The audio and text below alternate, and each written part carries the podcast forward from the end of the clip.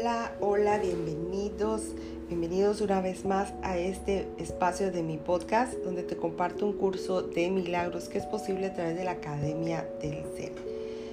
Gracias a Dios y al Espíritu Santo por esta inmensa bendición de poder compartirlo con ustedes día a día. Y mis amores, estamos en el capítulo 13, parte 4 ya donde el capítulo de la parte 4 dice la función del tiempo.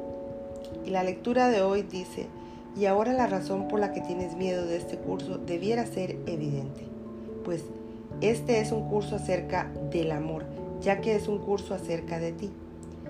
Se te ha dicho que tu función en este mundo es curar y que tu función en el cielo es crear el ego te enseña que tu función en la tierra es destruir y que no tienes ninguna función en el cielo.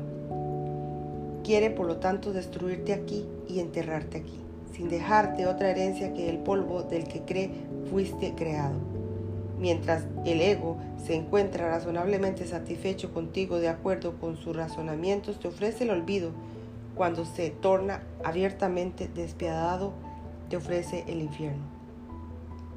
No obstante, ni el olvido ni el infierno te resultan tan inaceptables como el cielo. Para ti el cielo es el infierno y el olvido y crees que el verdadero cielo es la mayor amenaza que podrías experimentar. Pues el infierno y el olvido son ideas que tú mismo inventaste y estás resuelto a demostrar su realidad para así establecer la tuya. Si se pone en duda su realidad, crees que se pone en duda la tuya, pues crees que el ataque es tu realidad y que tu destrucción es la prueba final de que tenías razón. Dadas las circunstancias, ¿no sería más deseable estar equivocado aparte del hecho de que en efecto lo estás? Aunque tal vez se podría argumentar que la muerte indica que antes hubo vida, nadie sostendría que prueba que la vida existe incluso la vida previa a la que la muerte parece señalar, habría sido inútil si tan solo hubiera desembocado en la muerte y necesitará de esta para probar que existió. Pones en duda el cielo, pero no pones en duda la muerte. No obstante, podría sanar y ser sanado si la, si la pusieras en duda. Y aunque no sabes lo que es el cielo, no sería este tan deseable que la muerte.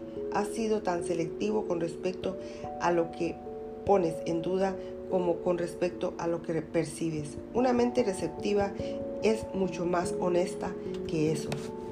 El ego tiene una extraña noción del tiempo y esa podría muy bien ser la primera de sus nociones que empiezas a poner en duda.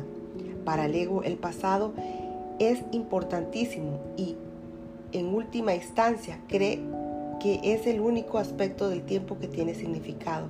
Recuerda que el hincapié que el ego hace en la culpa le permite asegurar su continuidad al hacer que el futuro sea igual que el pasado, eludiendo de esa manera el presente. La noción de pagar por el pasado en el futuro hace que el pasado se vuelva el factor determinante del futuro, convirtiéndolos así en su continuo sin la intervención del presente. Pues el ego considera que el presente es tan solo una breve transición hacia el futuro, en la que lleva el pasado hasta el futuro al interpretar el presente en función del pasado. El ahora no significa nada para el ego. El presente tan solo le recuerda viejas heridas y reacciona ante él como si fuera el pasado. El ego no puede tolerar que te liberes del pasado y aunque este ya pasó, el ego trata de proteger su propia imagen reaccionando como si todavía estuviera aquí. Dicta tus reacciones hacia aquellos con los que te encuentras en el presente, tomando punto de referencia el pasado, empeñando así su realidad actual. De hecho, si sigues los dictados del ego, reaccionarás ante tu hermano como si se tratara de otra persona y esto sin duda te impedirá conocerlo tal como es. Y recibirás mensajes del de, de él basados en tu propio pasado porque al hacer que el pasado cobre realidad en el presente no te permitirás a ti mismo dejarlo atrás. De este modo tú mismo te niegas el mensaje de liberación que cada uno de tus hermanos te ofrecerá ahora.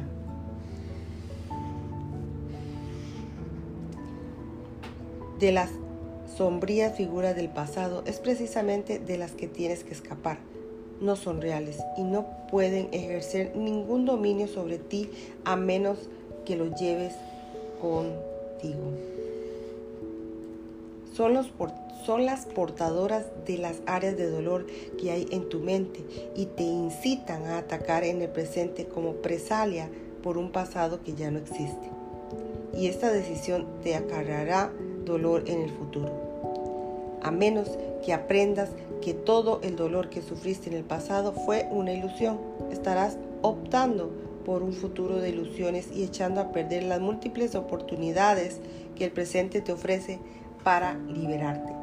El ego quiere conservar tus pesadillas e impedir que despiertes y te des cuenta de que pertenecen al pasado. ¿Cómo podrías reconocer un, encuentro santo si lo percibes simplemente como un encuentro con tu pasado?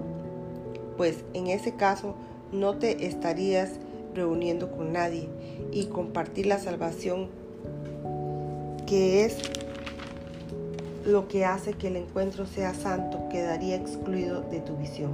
El Espíritu Santo te enseña que siempre te encuentras contigo mismo y el encuentro es santo porque tú lo eres. El ego te enseña que siempre te encuentras con tu pasado y que debido a que tus sueños no fueron santos, el futuro tampoco lo será. Y el presente no tiene ningún significado. Es evidente que la percepción que el Espíritu Santo tiene del tiempo es exactamente la opuesta al ego. La razón de ello es que igual, es igualmente clara, pues la percepción que ambos tienen de propósito del tiempo es diametralmente opuesta. Para el Espíritu Santo, el propósito del tiempo es que finalmente se haga innecesario. El Espíritu Santo considera que la función del tiempo es temporal, al estar únicamente al servicio de su función docente que, por definición, es temporal. Hace hincapié, por lo tanto,